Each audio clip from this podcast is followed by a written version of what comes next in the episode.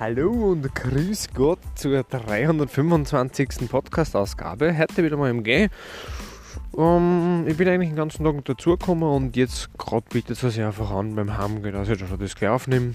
Ja, äh, habe heute wieder mal eine coole kleine Geschichte, wo es um meinen Vater und seinen Sohn geht, die mit einem Esel unterwegs sind.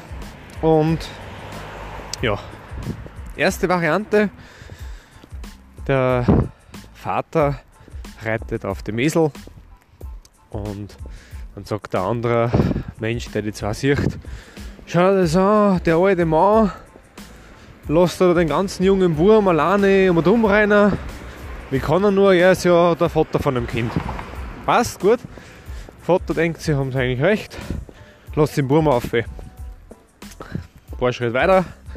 Genau das gleiche Szenario wieder, nur anders natürlich.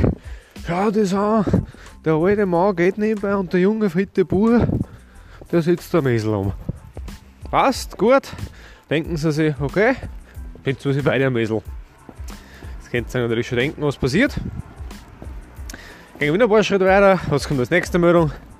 Schaut euch das an, die sitzen zu zweit auf so einem kleinen Esel, das ist ja Tierquälerei.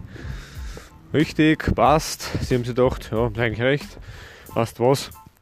Gehen wir einfach beide nebenbei. Ein Schritt weiter, der Klassiker und damit auch der Schluss der Geschichte. Macht einer lustig.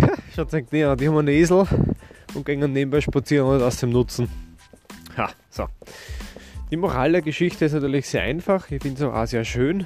Und zwar geht es im Endeffekt darum, dass du, egal wie es das machst und was du als richtig oder nicht richtig empfindest in der Situation, es immer irgendwen geben wird, dem es nicht so passt. Du kannst das sowieso nie jedem recht machen. Und deswegen der Tipp des Tages. Mach so, wie es du für deine eigenen Werte entsprechend passend hast. Und dass es halt in deiner Wahrnehmung das Richtige ist. Damit war es das für heute. Ich wünsche einen schönen Abend und bis morgen.